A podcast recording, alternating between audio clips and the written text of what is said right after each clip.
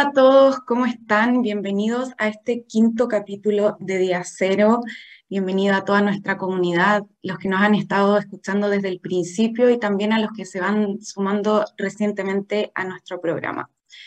Eh, si bien les he contado algo sobre IDEO Digital, eh, de lo que hacemos, nuestros objetivos, hoy día tenemos un programa preparado solamente sobre nuestra iniciativa y para conocer a una persona fundamental de nuestro equipo.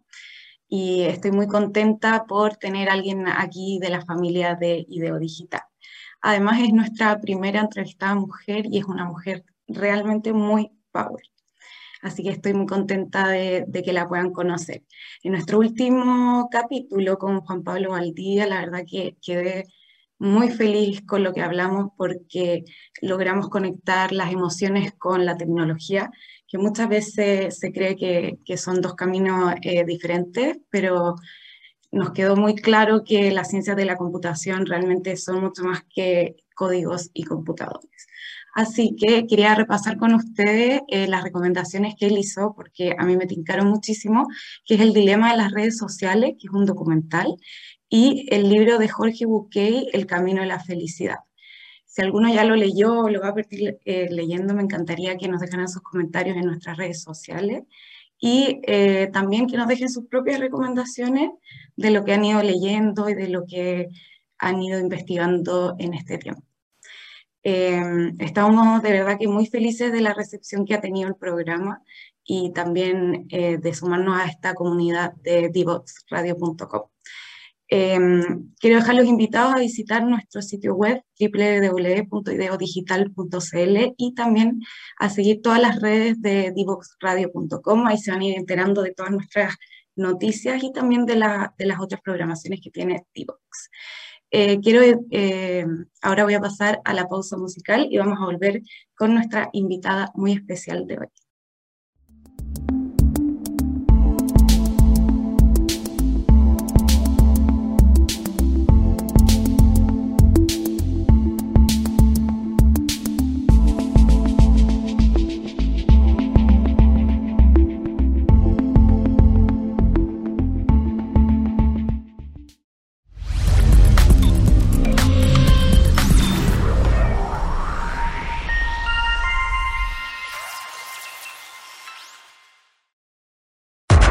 Te invitamos a conocer el destacado rol central de la educación técnica profesional en Chile, sus innovaciones, desarrollos y el importante impacto que genera en las personas y los territorios. Cada jueves, 17 horas, junto a Elizabeth Zapata, solo en divoxradio.com. Divoxradio.com, codiseñando el futuro.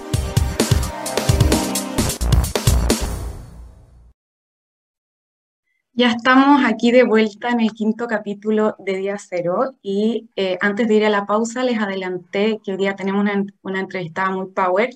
Eh, ella es Lorraine Schlotterbeck, es especialista en ciencias de la computación de ideo digital y la verdad es que yo me siento muy afortunada de poder compartir eh, trabajo con ella porque nos enseña a diario cosas que sin ella no lograríamos entender. Así que se las presento. Hola Lorraine, ¿cómo estás?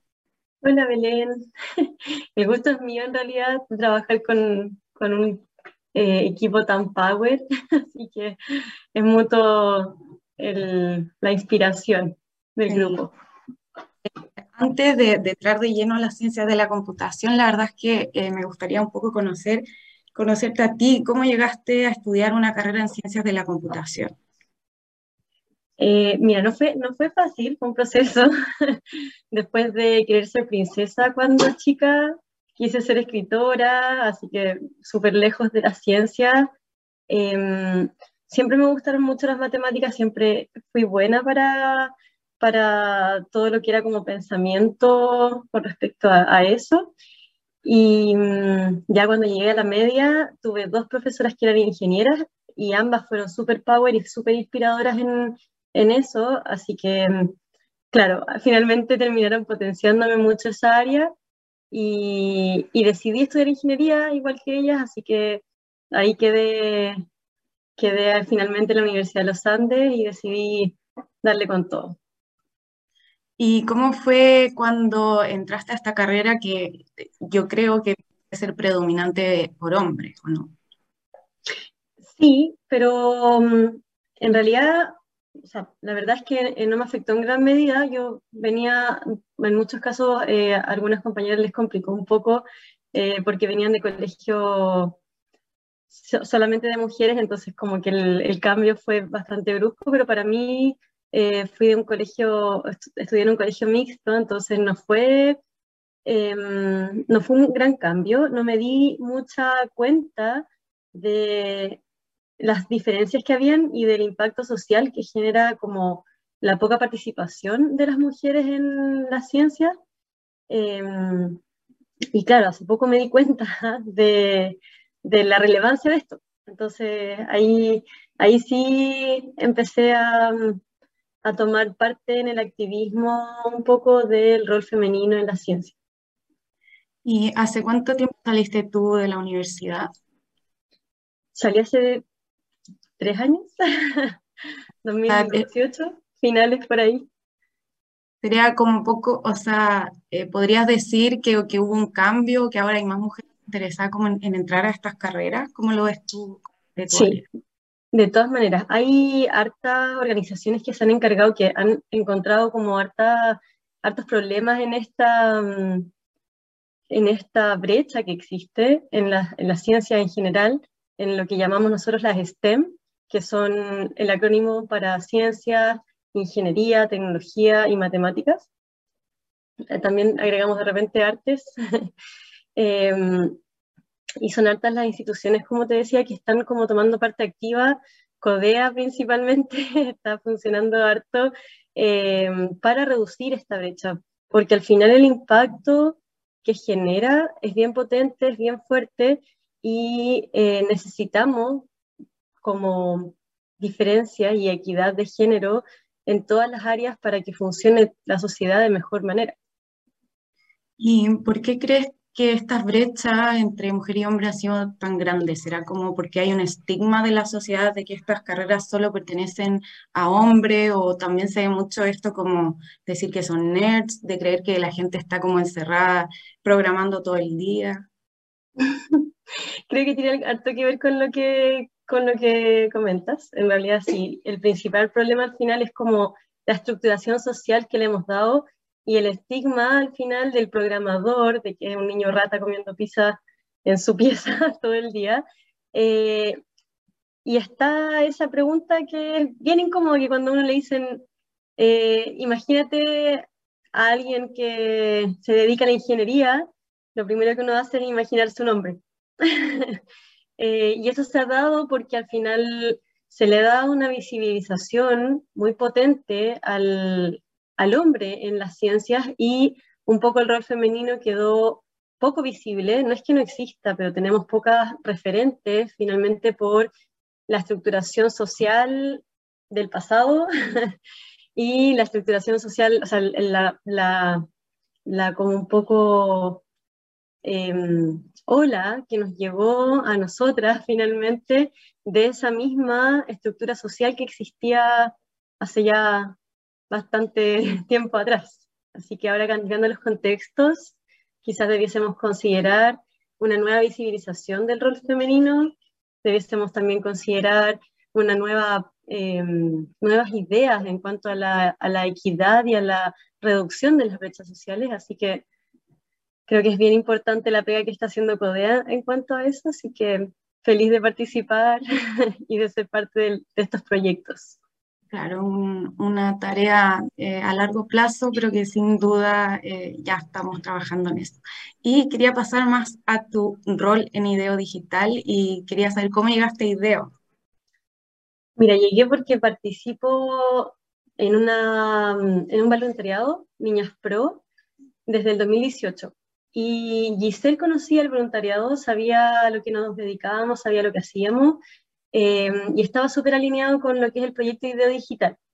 Así que me contactó la que es actualmente directora de Niñas Pro y me preguntó si es que me interesaba participar. Así que postulé y terminé conversando con Giselle, que es otra de nuestras compañeras, también eh, ingeniera.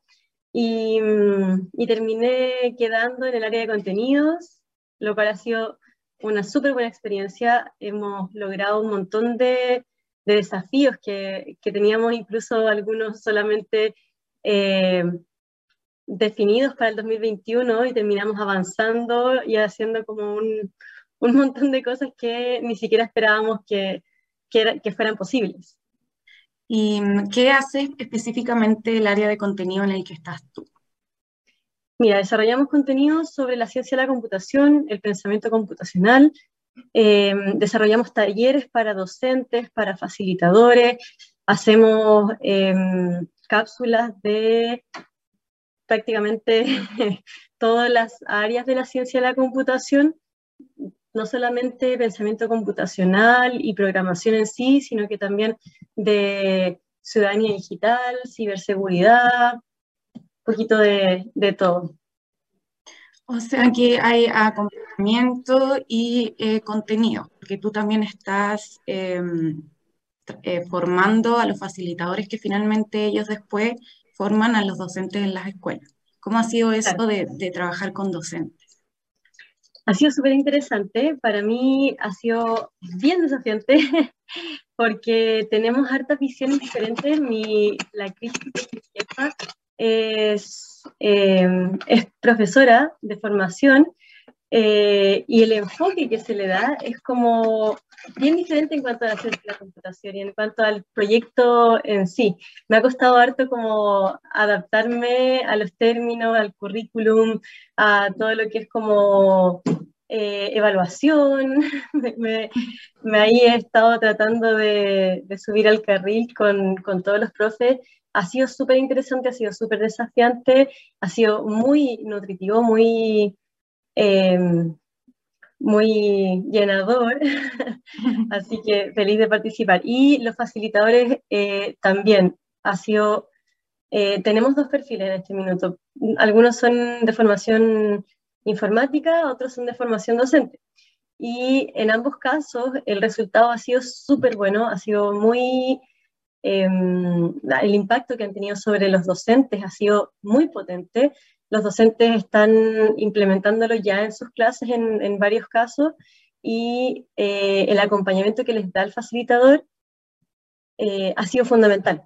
Al final, que alguien esté ahí para darte apoyo y decirte, no importa, eh, yo tampoco conozco la respuesta, busquémosla, empoderémonos, estamos descubriendo esta nueva herramienta que es la ciencia de la computación para la sala de clase, explorémosla juntos, intentémoslo. Eso creo que es fundamental en el proyecto.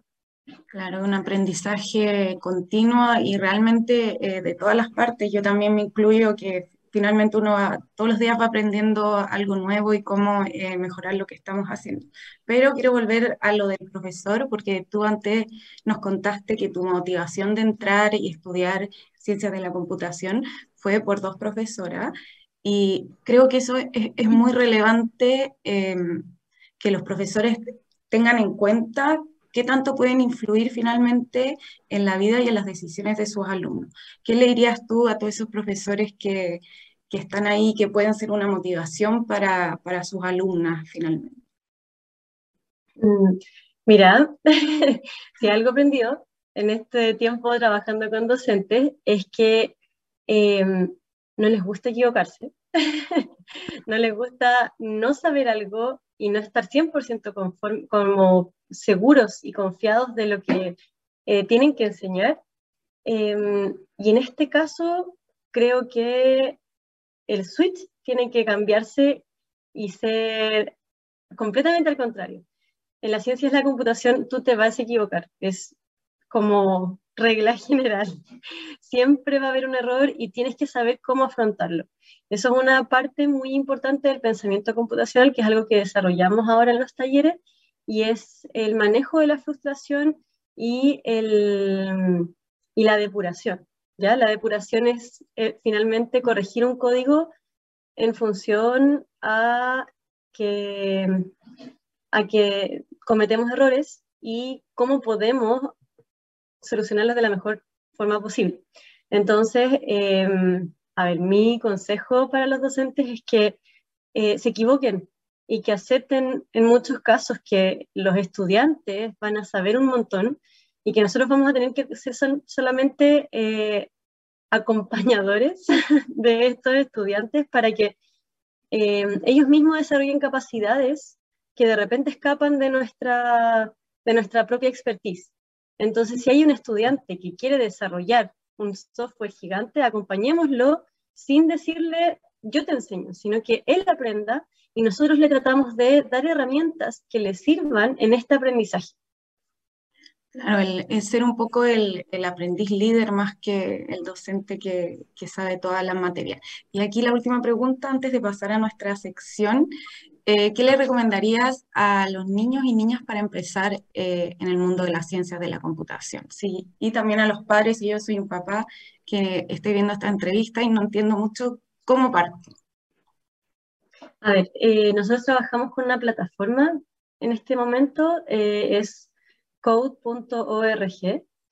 Em, es una plataforma que nos ayuda a generar lo que te comentaba, el pensamiento computacional. Son herramientas súper prácticas para el, para el estudiante, para el docente, para el, el apoderado y potencian lo que es la, el aprendizaje de la programación en particular.